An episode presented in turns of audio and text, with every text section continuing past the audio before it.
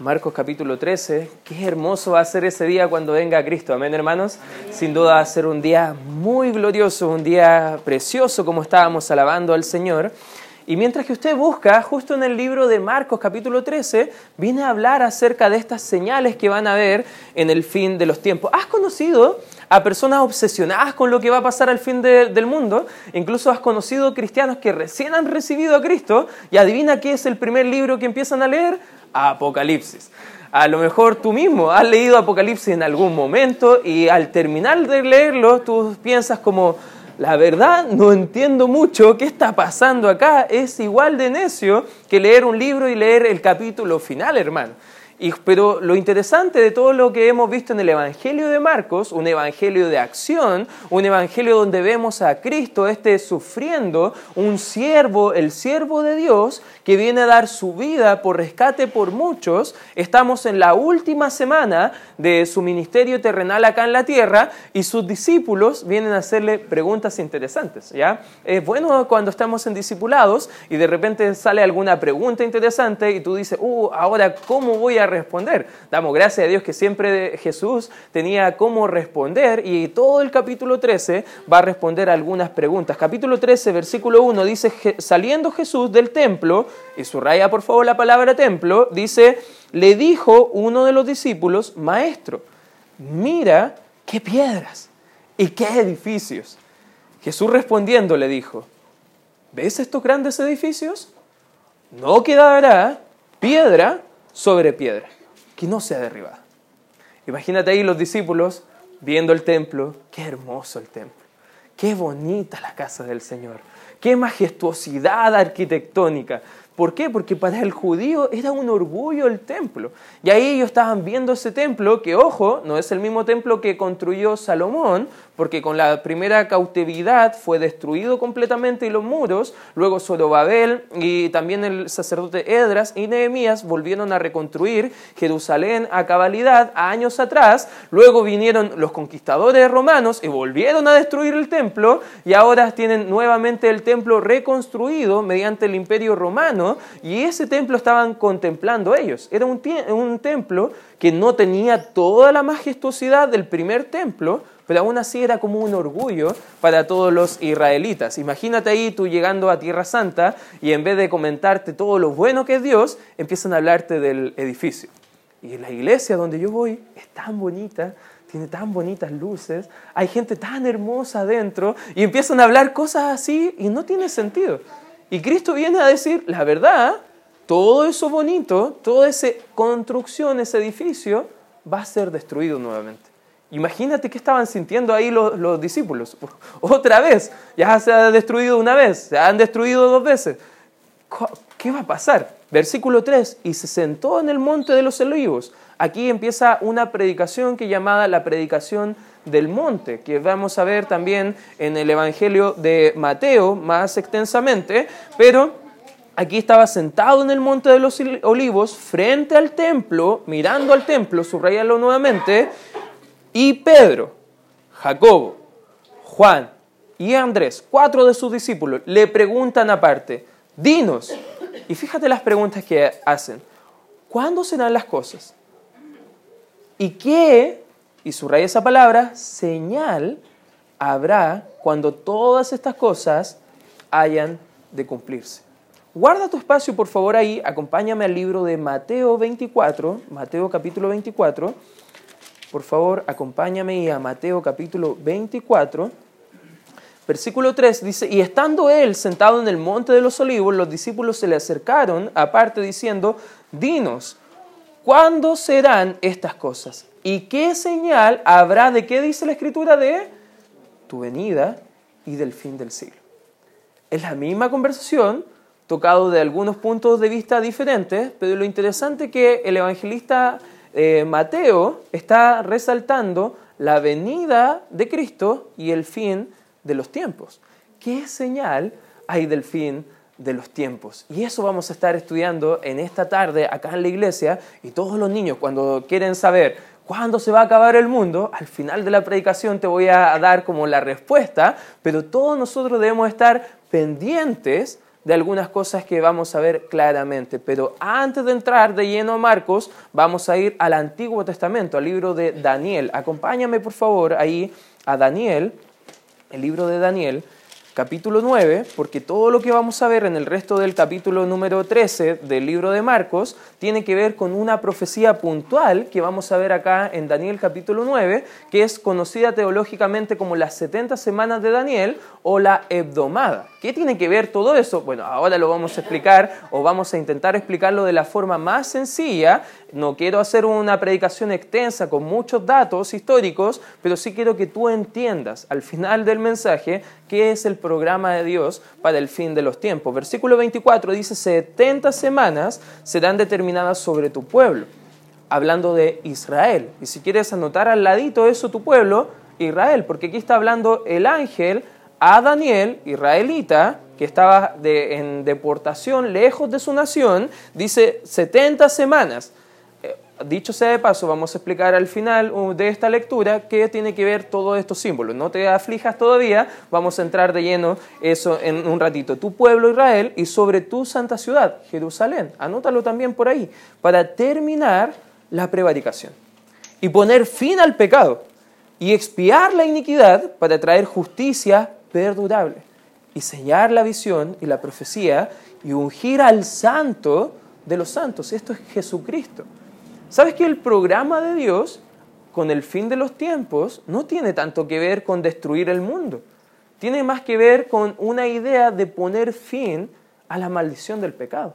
Poner fin con aquellas personas que han rechazado abiertamente a Cristo por todas las edades es poner fin todo ese plan que el mundo ha rechazado a Dios, un trato especial con Israel, pero también para exaltar nuevamente al Santo de los Santos, que es Cristo Jesús. ¿Vas entendiendo más o menos lo que estaba hablando? 25. Sabe pues y entiende que desde la salida de la orden, y ponele ahí 44, 445 eh, antes de Cristo, te voy a decir en un ratito por qué, colócala ahí en tu Biblia, de la orden para restaurar y edificar a Jerusalén hasta el Mesías príncipe habrá siete semanas y sesenta y dos semanas se volverá a edificar la plaza y el muro en tiempos angustiosos. Y después de las sesenta y dos semanas se le quitará la vida. ¿A quién dice la escritura? Al Mesías.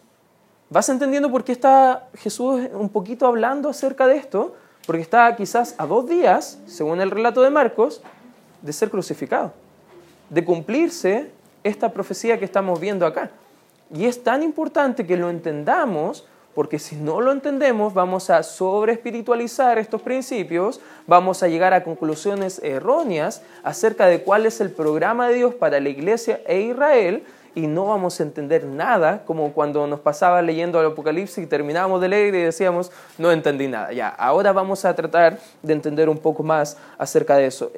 se le quitará la vida al Mesías, mas no por sí, y el pueblo de un príncipe que ha de venir destruirá la ciudad y el santuario, y su fin será con inundación, hasta el fin de la guerra durarán las devastaciones. Y por otra semana, y subrayala por favor esa frase, y por otra semana confirmará el pacto con muchos, y a la mitad de la semana hará cesar el sacrificio y la ofrenda. Después con la muchedumbre de las abominaciones vendrá el desolador hasta que venga la consumación y lo que está determinado se derrame sobre el desolador.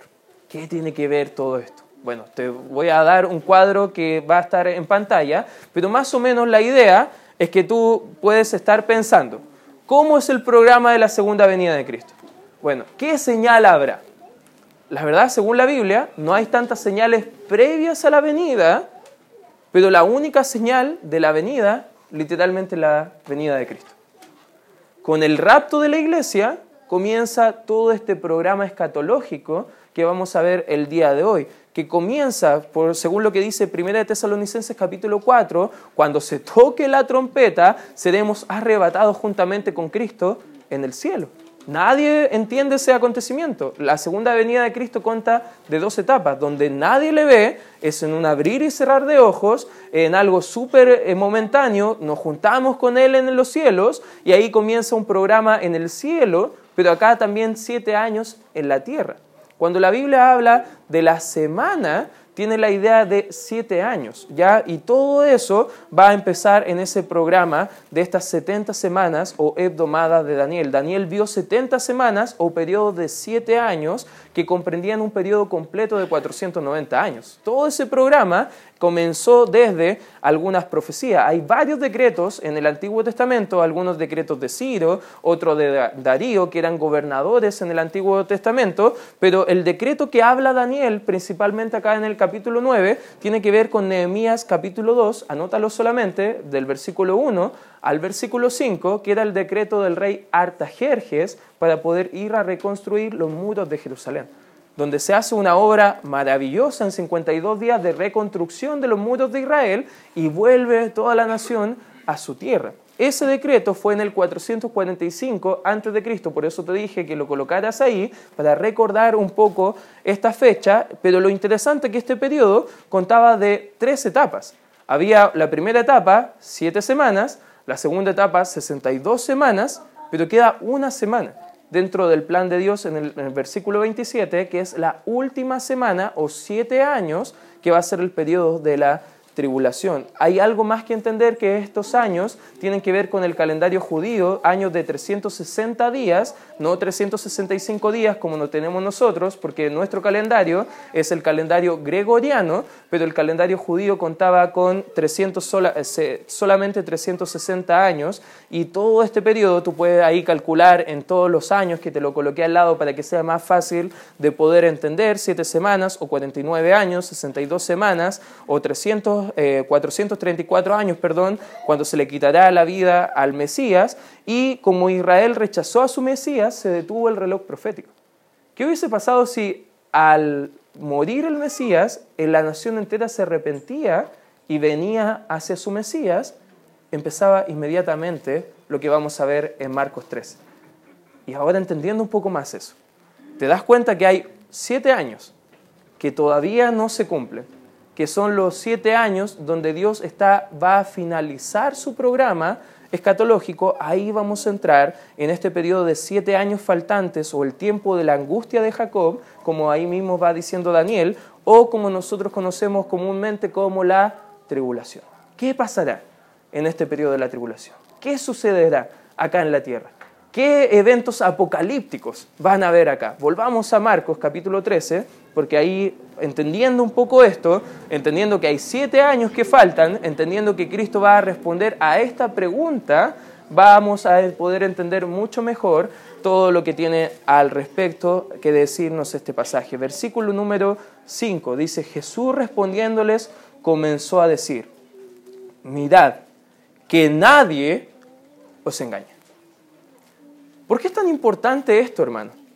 Porque sabes que profecías con respecto a la segunda venida de Cristo o la venida del Mesías, solo en el Antiguo Testamento había más de 1200 profecías hablando acerca del fin de los tiempos. Solo en el Antiguo Testamento. En el Nuevo Testamento había más de 200 profecías hablando de esto. Y muchas iglesias hoy en día creen cosas bien erradas acerca del programa del fin de los tiempos. Algunos creen que vamos a pasar todos estos sufrimientos acá en la tierra. Hermano, no. Porque según lo que enseña Primera de Tesalonicenses, la iglesia va a ser arrebatada para no pasar este periodo acá en la tierra. La verdad como iglesia, si tú eres salvo, eres hijo de Dios, ni vas a vivir estos acontecimientos en la tierra. Porque vamos a estar con Cristo en el cielo. Y damos gracias a Dios por el cuidado de Dios eh, que nos da a su iglesia. Amén, hermanos. No vamos a pasar esto. Pero ¿qué va a pasar con la gente que ha rechazado a Cristo? ¿Qué va a pasar con tus familiares que no conocen a Dios? Bueno, debes entender qué les va a pasar acá en la tierra. Tres cosas que vamos a ver cómo será la gran tribulación. En primer lugar, hermanos, vamos a ver la primera mitad de esta tribulación. Marcos 13, 6 dice, porque vendrán muchos en mi nombre diciendo, yo soy el Cristo, y engañarán a muchos. Mas cuando oigas de guerras y rumores de guerras, no os turbéis, porque es necesario que suceda así, pero aún no es el fin. ¿Por qué dice acá el evangelista Marcos que aún no es el fin? Porque este periodo de siete años no se completa totalmente el programa, porque después van a haber mil años para llegar a ese periodo, mil años de reinado terrenal de Cristo, y al final de todo eso va a ser enjuiciado Satanás, eh, los demonios, los incrédulos en el gran juicio del trono blanco, en el libro de Apocalipsis menciona eso, y recién ahí va a haber la eternidad. O sea, esto va a ser el comienzo de ese programa final de todo lo que está pasando. Por ejemplo, si alguien te dijera, el fin del mundo es el siguiente año, no les creas, hermano. Porque si el programa de Dios es exacto, si Cristo viniera hoy, hermanos, el fin del mundo, como se conoce, será recién en mil siete años. Siete años de tribulación, más mil años del periodo de reinado terrenal, y al final de eso va a ser destruido este, este mundo y vamos a tener un cielo nuevo y una tierra nueva. Eso enseña la palabra de Dios. No sé si vas clarificando un poco más tu mente, pero entrando ahora a este periodo de la tribulación, podemos separarlo en tres etapas. Tres años y medio, la mitad de la semana exacta y tres años y medio. ¿ya? Y eso es lo que vamos a estar viendo en esta hora. El principio de dolores, esta palabra dolores tiene la idea de dolores de parto. ¿Cuántas damas acá han dado a luz? ¿Ya? Ah, tienen hijos. ¿Cuántos entienden? Ya, yo estoy levantando la mano para ayudarle a ustedes a entender, ya, no es que yo haya dado a luz, ya, ustedes me entienden, ya. Pero, damas, ¿cuántas han, han tenido un parto? Yo recuerdo a mi esposa, como una semana y media antes de que naciera Joaquín, ella estaba así como... Y primera vez que le veía los ojos tan grandes y tanto como tan, tanto dolor y de, de verdad no podía ni dormir. Pero la verdad, nunca he estado embarazado y espero no estarlo nunca, hermanos. Pero deben ser dolores horribles. Y la Biblia enseña o compara esos dolores de la mujer embarazada con los dolores y sufrimientos que va a tener la gente acá en la tierra. Incluso enseña que en la segunda etapa de la tribulación va a ser el lloro y el crujir de dientes. Va a ser aquella, aquella etapa donde nadie podrá estar feliz en ese momento. Incluso van a desear matarse y no van a encontrar la muerte. Tiempos horribles que va a estar viviéndose acá en la tierra y el enemigo va a comenzar su plan ahora con toda libertad porque la iglesia va a ser arrebatada y lo que detenía el, ministerio del inicuo, el anticristo, ya no va a estar, queda el Espíritu Santo y vamos a estar nosotros en el cielo, pero ahora el enemigo va a poder hacer todas sus fechorías acá en la tierra y comienza entrando con falsos cristos. Recuerda que en este periodo van a haber muchas devastaciones mucho caos, terremotos. Eh, si te dan miedo los terremotos, imagínate lo que dice la Biblia en cuanto a los terremotos que van a haber ahí. En el libro de Apocalipsis menciona en varias etapas donde se mueren muchísimas personas, un tercio de la gente, una cuarta parte, siete mil personas, y habla muchas cantidades de gente muriendo, producto de solamente desastres naturales pero eso tiene que ver con el comienzo, la primera semana de esta tribulación. Mucha gente, muchos falsos cristos vendrán a decir a la nación de Israel, yo soy tu Mesías. Y la Biblia enseña, Jesucristo, no les creáis. Ellos no son verdad. Yo vendré después, no cuando esto acontezca. Versículo 7, más cuando oigáis de guerras y rumores de guerras, no os turbéis porque es necesario que suceda así, pero aún no es el fin. Siempre alguien hizo un estudio que desde que el mundo existe y hay registros históricos, cada 50 años se ha registrado algún tipo de guerra. Guerras no es tanto un sinónimo de que va a ser el fin del mundo. ¿Sabes qué? Guerras siempre han existido, pero en ese periodo va a ser un caos real literalmente todos van a estar en guerra con todos. Fíjate lo que dice el versículo 8, porque se levantará nación contra nación y reino contra reino, y habrá terremotos en muchos lugares, no solo en Chile, ya, en muchos lugares, dice la Escritura. Y habrá hambres y alborotos. Principio de dolores son estos. Es como cuando recién la mujer está empezando las contracciones para el parto. Eso es el principio solamente. Lo interesante es que si seguimos leyendo, este contraste de lo que estamos viendo acá en el libro de Marcos es la misma ilustración de lo que enseña Juan en el Apocalipsis acerca de los cuatro jinetes del Apocalipsis, donde viene el anticristo sentado en el caballo blanco, donde viene guerras, viene hambruna, viene mortandad, porque más adelante en el versículo 10, eh, perdón, 9 dice, pero mirad por vosotros mismos que os entregarán a los concilios y en las sinagogas os azotarán y delante de gobernantes y de reyes os llevarán por causa de mí y para testimonio a ellos y es necesario que el evangelio sea predicado antes a todas las naciones, pero cuando os trajeren para entregaros, no os preocupéis por lo que habéis de decir, ni lo penséis, sino que os fuere dado en aquella hora eso hablad porque no sois vosotros los que habláis, sino el Espíritu Santo. Un pequeño paréntesis, hermano. A veces este texto está tan mal entendido y a veces nosotros decimos a Dios, no, cualquier cosa, no hay preparación total, el Espíritu Santo me va a decir. Hay algunos charlatanes que se paran delante del púlpito y tú les dices, ¿qué vas a predicar? No, el Espíritu Santo me va a decir acá adelante y abren la Biblia en cualquier parte y si el Espíritu no le da, inventan cosas. Hermano, eso no tiene que decir este texto. No está diciendo eso. Recuerda, la iglesia ha sido arrebatada. Creyentes ya no están en la tierra. Pero lo interesante es que Dios, según lo que enseña Apocalipsis capítulo 7 y capítulo 11, va a levantar testigos judíos a los judíos que van a empezar a predicar el Evangelio y a ellos está hablando esta, esta profecía. Que ellos se le va a dar que hablar. Incluso el mismo Señor Jesucristo, el ángel de Dios, le va a mostrar el rollo, el libro, de lo que ellos deben hablar. Tienen que, esa es la idea de la interpretación, no tiene la idea de pararte, si te vas a evangelizar a una persona y ni sabes cómo hacerlo, abre la Biblia en cualquier parte y total el Espíritu te dice. No, hermano, no seas negligente. Mejor aprende a compartir el Evangelio. Amén, hermanos. Porque la Biblia no nos va a ayudar de esa forma. El Espíritu Santo nos recuerda no nos enseña cosas que nunca hemos leído. ¿ya? La palabra de Dios siempre va a actuar con el Espíritu Santo de Dios. Y eso debemos entenderlo. Otro texto mal, mal entendido, vamos a verlo acá también más adelante, versículo 12, y el hermano entregará la muerte al hermano y el padre al hijo, y se levantarán los hijos contra los padres y los matará. Y serán, perdón, ¿y dónde me quedé? Y seréis, perdón, aborrecidos de todos por causa de mi nombre, mas el que persevere hasta el fin, éste será salvo. ¿Has conocido gentes que hablan de que necesitamos perseverar?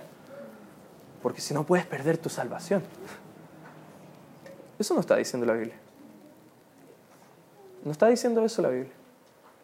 De hecho, en este pasaje, tanto como en Mateo 24, 14, se da la idea de las personas que van a recibir a Cristo en ese periodo de la tribulación, van a pasar tanto problema, tanta persecución, tanta tribulación, que incluso el anticristo va a motivarles a negar a Cristo, porque si no sus vidas van a ser entregadas.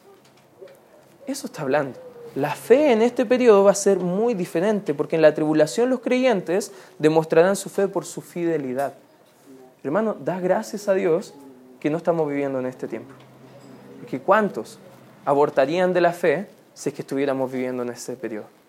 Eso va a requerir gran fe. No como una fe como un grano de mostaza, como a veces la tenemos nosotros. Tenemos que entender este pasaje. No os turbéis, dice el versículo 7.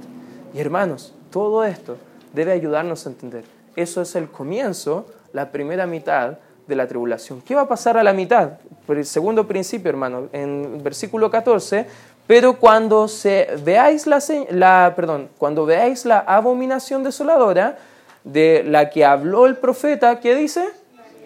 La profecía que estábamos leyendo al comienzo, la profecía de Daniel. Puesta donde no debe estar, el que lea entienda. Entonces, los que estén en Judea, huyan a los montes. Y el que esté en la azotea, no desciendas a la casa, ni entres para tomar algo de su casa. Y el que esté en el campo, no vuelva atrás a tomar su capa. Lo interesante de todo esto que estamos viendo, que dice el 17, más hay de las que están encintas y de las que críen en aquellos días. Orad pues que vuestra huida no sea en invierno. En, Daniel, en Apocalipsis capítulo 12 se menciona todo este acontecimiento.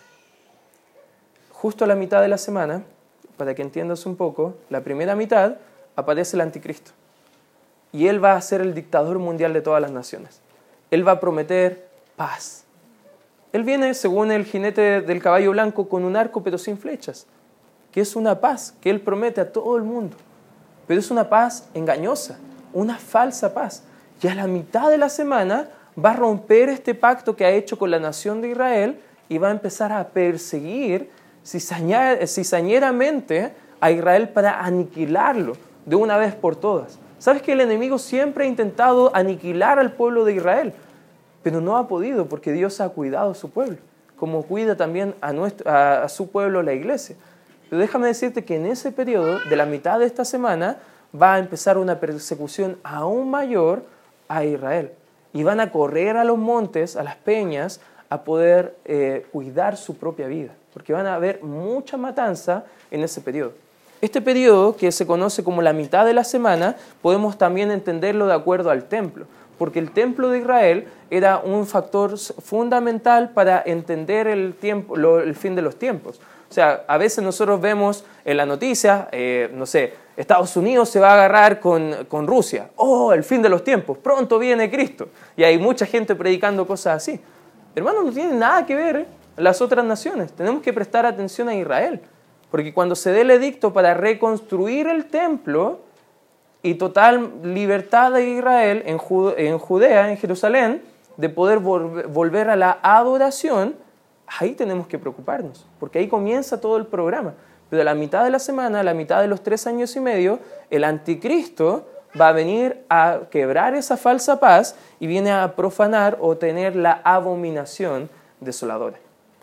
Algunos que mal entienden un poco acerca de la historia mencionan que eso ya ocurrió muchos años antes, por ejemplo en el 167 a.C., por el rey sirio Antíoco IV, llamado Epífanes o el Ilustre, que derramó sangre de cerdo en el lugar santísimo, en el altar de sacrificio, y destruyó el templo. Años después de esta profecía, en el 70 después de Cristo, un emperador romano llamado eh, Tito destruyó también toda Jerusalén y no quedó piedra sobre piedra, hermanos.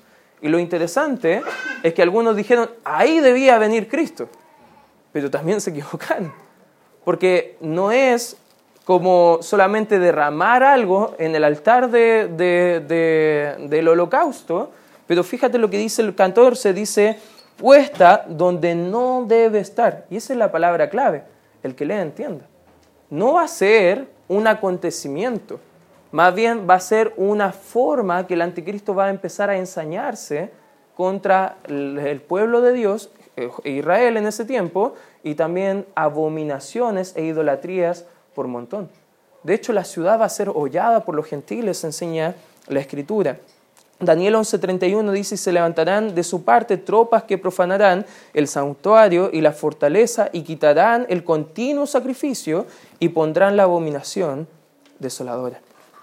¿Sabes qué? Lo que va a hacer el anticristo, le va a dar al, pueblo judío, hagan su sacrificio nuevamente, y después va a decir, me aburrí, corten todo eso.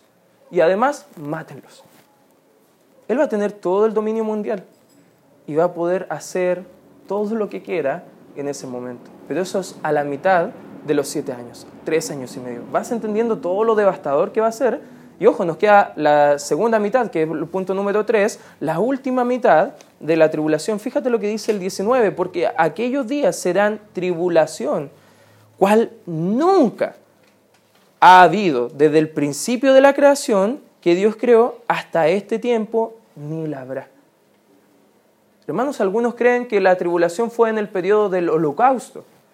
Algunos creen que fue en el periodo de la reforma y contrarreforma. Hermanos, no es algo a la ligera. Va a ser tan grave que nunca más se va a repetir tan nivel de magnitud de destrucción. De hecho, en el libro de, de Mateo 24, 21 dice, porque habrá entonces gran tribulación, cual no ha habido desde el principio del mundo hasta ahora, ni la habrá.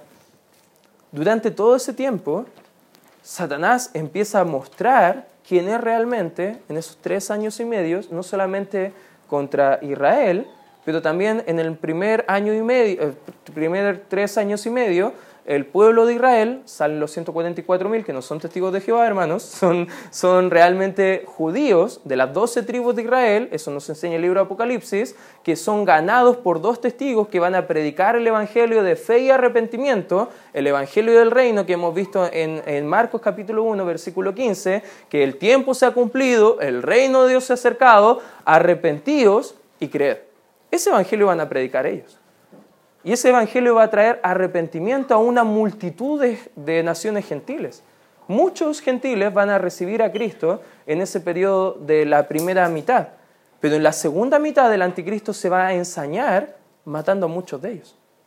Ahora Dios ha prometido cuidar a sus escogidos, los 144.000 sellados, que no tienen nada que ver como algunas corrientes filosóficas, teológicas está hablando hoy en día, sino que el mismo libro de Apocalipsis aclara quiénes son esos sellados. Son judíos, predicadores judíos a los judíos, que el diablo no les puede tocar, pero la multitud de gentiles van a morir. Algunos van a llegar ante las bodas del Cordero con las manos, eh, con su cabeza en las manos, decapitados, por no haber adorado a la bestia. Ahí viene esa marca que algunos dicen que es como un chip y cosas por el estilo. No sabemos en realidad qué va a ser, pero sí entendemos que la bestia va a buscar que incluso los escogidos adoren al anticristo. Fíjate lo que sigue diciendo el 20, y si el Señor no hubiese acortado aquellos días, nadie sería salvo, más por causa de los escogidos que Él escogió, acortó aquellos días. Estos son los que te estaba comentando recién, los dos testigos más los 144 mil. Entonces, si alguno dijere, mirad aquí está el Cristo, o mirad allí, no les creáis, porque se levantarán falsos Cristos y falsos profetas, y harán señales y prodigios para engañar, si fuere posible aún, a estos judíos, a estos escogidos. Imagínate cómo va a ser la manipulación satánica en ese tiempo. ¿Sabes que el enemigo también puede hacer milagros? Por eso creemos eh, de ciencia cierta que hay muchas iglesias que son sinagogas de Satanás, como enseña el libro de Apocalipsis, porque Dios no está obrando a través de milagros en esas iglesias. ¿Entiende? El enemigo también puede hacer milagros. Solo que esos milagros desvían la atención de Dios y la centran en Él o en el hombre. Cualquier cosa que no se centre en Dios, para el enemigo le sirve. Y fíjate cómo son esas iglesias. ¿Cuánta gloria hay para el Señor? ¿Cuántas vidas transformadas? La verdad, muy pocos. Pero en los tiempos finales va a ser aún peor, hermano. Aún peor todo eso que estamos viendo. Fíjate lo que dice el versículo 24. Pero en aquellos días, después de aquella tribulación, el sol se oscurecerá y la luna no dará su resplandor. Además de todos esos problemas, imagínate que los días están siendo acortados y hay muchas señales en el cielo. No tiene nada que ver, hermano, con el agujero negro que ha salido la imagen ahora en esta semana. No va a venir el agujero negro, oscurecer todo. No, no tiene nada que ver con eso. Son señales que en el libro de Apocalipsis va a reflejar más, que son granizos con fuego y otros acontecimientos que van a verse en el cielo. Pero imagínate, todo esto que está pasando en Lucas 21, 25 al 26, dice, y caerán a filo de espada y serán llevados cautivos a todas las naciones, y Jerusalén será hollada por los gentiles hasta que los tiempos de los gentiles se cumplan. Entonces habrá señales en el sol y en la luna y en las estrellas y en la tierra angustias de las gentes confundidas a causa del bramido del mar y de las olas. ¿Sabes qué? Todo esto es importante que lo entendamos, porque como vamos a ver ahora en un cuadro resumen, si puede poner por favor mi amigo aquí en pantalla, vamos a ver que en resumen todo lo que estamos hablando, podemos verlo en esta línea escatológica. Comienza con la señal para nosotros como iglesia que es el rapto. Eso estamos esperando, hermanos. No estamos esperando guerras, no estamos esperando terremotos, no estamos esperando muertes, Hermanos, nosotros no vamos a pasar por esto. La iglesia va a ser raptada antes de dar comienzo a estos siete años de tribulación. Y cuando la iglesia sea raptada, ahí comienza nuevamente el reloj escatológico a hablar. Ah, va a haber tribunal de Cristo, la boda del Cordero, por esos siete años en el cielo. Nosotros estaremos con Cristo gozándonos. Amén, hermanos. Estamos felices de eso porque Dios nos cuida. Pero en la tierra va a ser estos siete años de tribulación, como hemos visto ahora en este pasaje. Luego Cristo viene, ahí es donde la Biblia enseña que todo ojo le verá, donde Él viene con todos los santos del Antiguo Testamento y el periodo de la iglesia, y también los que han muerto en el periodo de la tribulación, y ahí todo ojo le verá y va a comenzar su reinado por mil años, como enseña el libro de Apocalipsis. Y al final de ese reinado por mil años va a ser el gran juicio del gran trono blanco, donde grandes y pequeños van a ser enjuiciados, según sus obras. Ojo, el cristiano no está en ese juicio. Ese es un juicio para los incrédulos. Van a haber judíos en ese juicio. Van a haber muchos que a lo mejor creyeron que eran salvos y nunca lo fueron, que van a estar en ese juicio. Ahí va a ser donde sale Mateo 7 que algunos dirán en el día postrero, Señor, Señor, ¿no profetizamos en tu nombre? ¿No hicimos milagros? ¿No echamos fuera demonios? Pero ahí va a ser el lloro y el crujir de dientes para ellos. Eso puede resumir un poco lo que es el programa del fin de los tiempos. Ahora, entendiendo todo esto, ¿qué podemos desprender? Vaya conmigo de nuevo a Marcos, capítulo 13. Fíjate lo que dice el versículo 33. Dice, mirad, velad y porque no sabéis cuándo será el tiempo. Mateo 24, 44 dice, por tanto, también vosotros estad preparados, porque el Hijo del Hombre vendrá a la hora que no pensáis. Hermanos, ¿qué podemos desprender de estos pasajes? En primer lugar, miremos, estemos atentos. No andemos buscando señales en todo lado.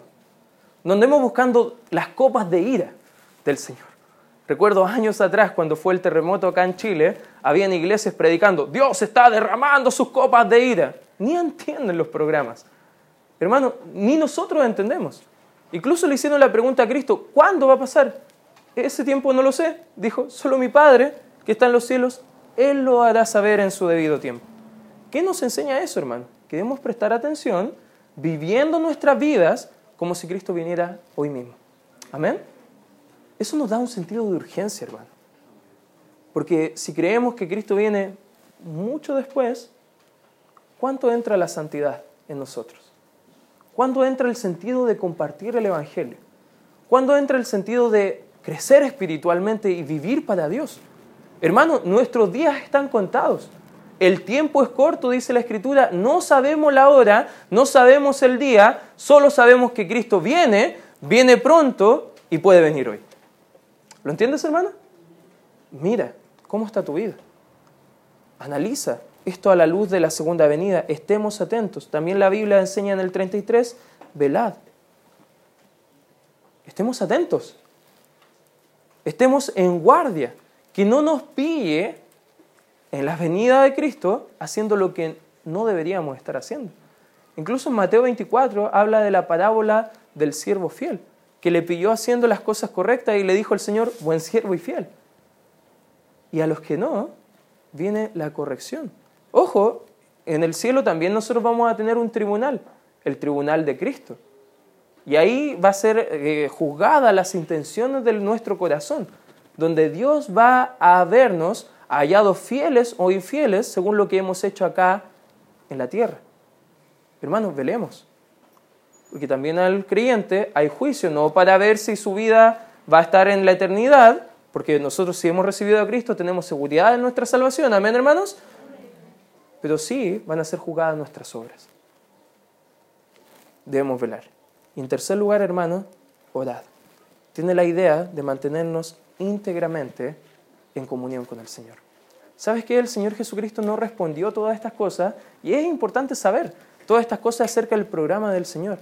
Pero no es solamente para satisfacer la curiosidad de algunos, sino que Cristo quería que sus discípulos vieran la urgencia, la inminencia de su segunda venida y pusieran sus vidas para poder servir con todo al Señor, porque no sabemos cuándo Cristo viene. Tú puedes ver las cartas de Pablo, tú puedes ver las cartas de Pedro y de Juan, que estaban anhelando la segunda venida. Incluso vamos al libro de Apocalipsis y con eso quiero terminar, hermanos. Vaya conmigo, por favor al libro de Apocalipsis, capítulo 22. Fíjese lo que dice la Biblia en el capítulo 22. versículo 20, dice, el que da testimonio de estas cosas dice, ciertamente, vengo en cuánto dice la escritura? Amén. Sí, ven, Señor Jesús. La gracia de nuestro Señor Jesucristo sea con todos vosotros. Hermanos, si te hago una pregunta, ahora tú entendiendo el programa del fin de los tiempos, ¿podrías cantar con más gozo, día glorioso, ahora? Diciendo, Señor, ven, te amo tanto, te amo más a ti que es lo que amo este mundo. Estoy viviendo para ti, ganando gente para ti, discipulando y ayudando a personas, porque entiendo la urgencia de tu segunda venida. Señor, ven pronto. A veces nosotros decimos, sí, Señor, ven. Pero en la realidad, en nuestro corazón, ¿estamos anhelando su segunda venida? ¿Hay pecados que amamos más que a Cristo y verle cara a cara?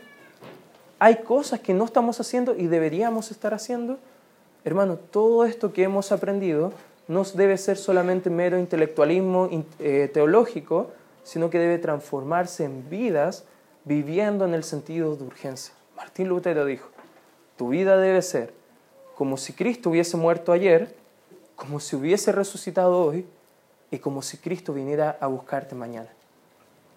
Hermanos, ¿estás viviendo con ese sentido de urgencia? Si no, te quiero animar ahora que inclinemos nuestros rostros, nos pongamos a cuenta con el Señor y decidamos hoy, Señor, te entrego mi vida, anhelo tu segunda venida, quiero vivir para ti. Vamos a orar. Gracias Padre Celestial por este tiempo estudiando tu palabra. Gracias Señor por todo lo que haces en nuestras vidas y en la iglesia Señor. Y te ruego Señor que tú transformes nuestro entendimiento de cómo vivir nuestra vida espiritual para poder glorificarte y poder mostrar a todos Señor que tú eres un Dios bueno, misericordioso y que quieres la salvación de muchos Señor para ese tiempo. Gracias Señor porque nos amas tanto a nosotros tu iglesia que aún así estás extendiendo gracia y misericordia en esta etapa, Señor. Ayúdanos a despertar, a mirar, a velar, a orar, Señor, entendiendo que tu venida es inminente. Hoy puedes venir, Señor. Y te ruego que mis hermanos, junto conmigo, entendamos el sentido de urgencia y vivamos a la luz de tu segunda venida.